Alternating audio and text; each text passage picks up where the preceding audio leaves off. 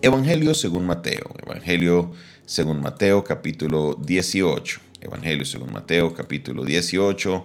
Vamos a estar leyéndolo desde el versículo 10 en adelante. Evangelio de Mateo capítulo 18 versículo 10 en adelante. Vamos a, vamos a estar leyendo y estudiando esta porción bíblica en el nombre de Jesús el día de hoy. Dice la palabra de Dios de esta manera.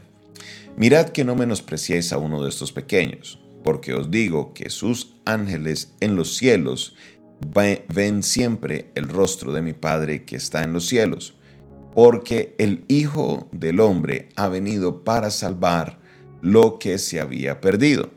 ¿Qué os parece? Si un hombre tiene cien ovejas y se descarría una de ellas, ¿no deja las noventa y nueve y va por los montes a buscar la que se había descarriado?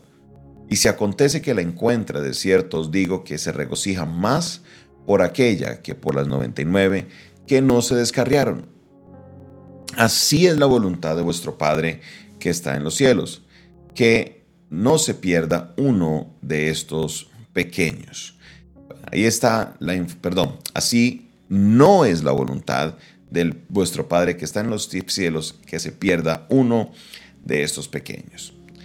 Observen esta lectura porque esta lectura es importantísima. Vamos a entenderla primero desde el punto de vista del que Jesús estaba enseñando. Y aquí en adelante Jesús empieza a enseñarnos sobre aquellas personas que estaban ahí con él, que escuchaban sus enseñanzas, pero a lo mejor no estaban muy de acuerdo con su manera de hacer las cosas, porque a Jesús le acusaban y le decían es que él come y bebe con los pecadores.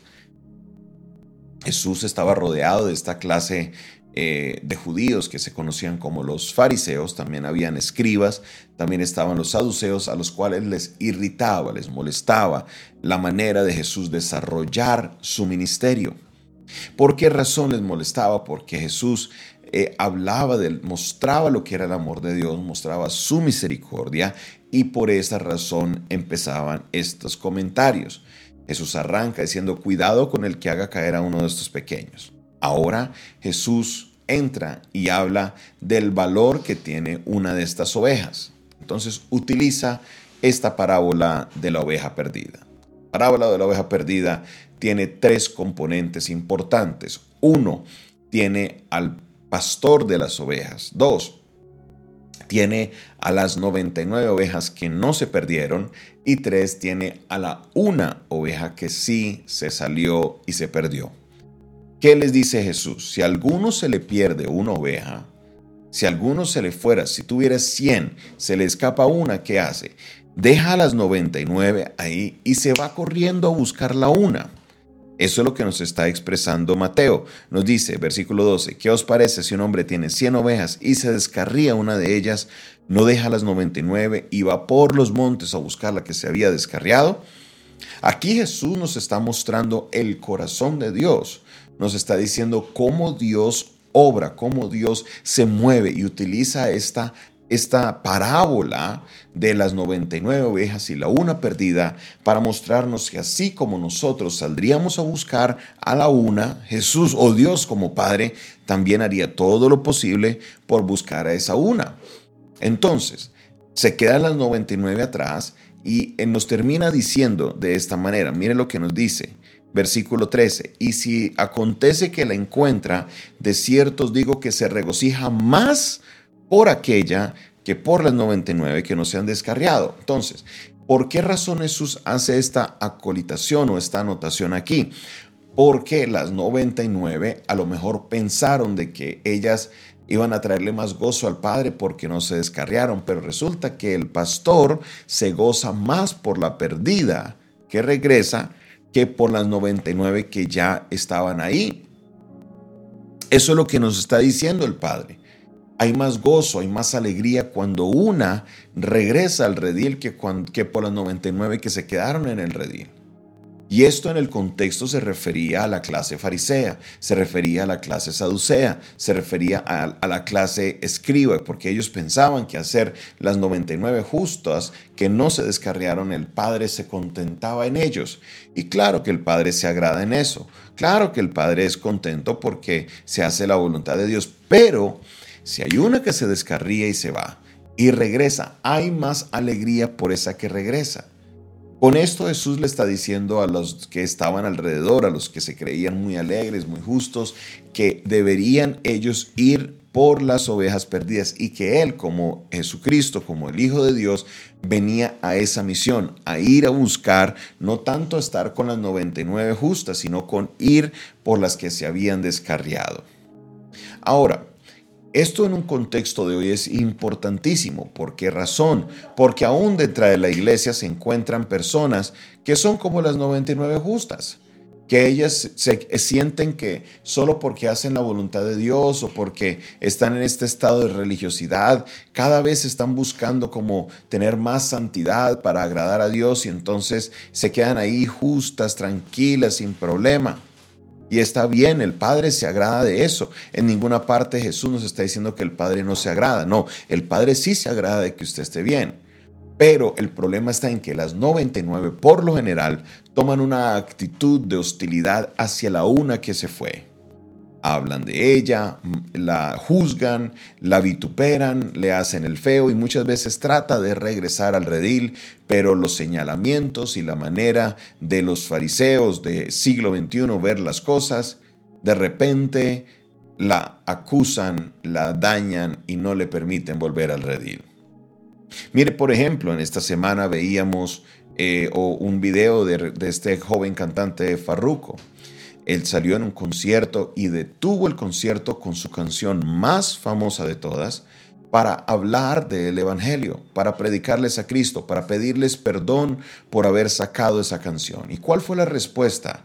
La, muchos cristianos de los 99 justos salieron fue a criticar Salieron fue a decir que por qué predicaba de esa manera, que por qué decía eso, por qué decía el otro. Alcancé a escuchar a algunos cristianos hasta defendiendo a los que estaban descontentos porque su canción más famosa él no la cantó.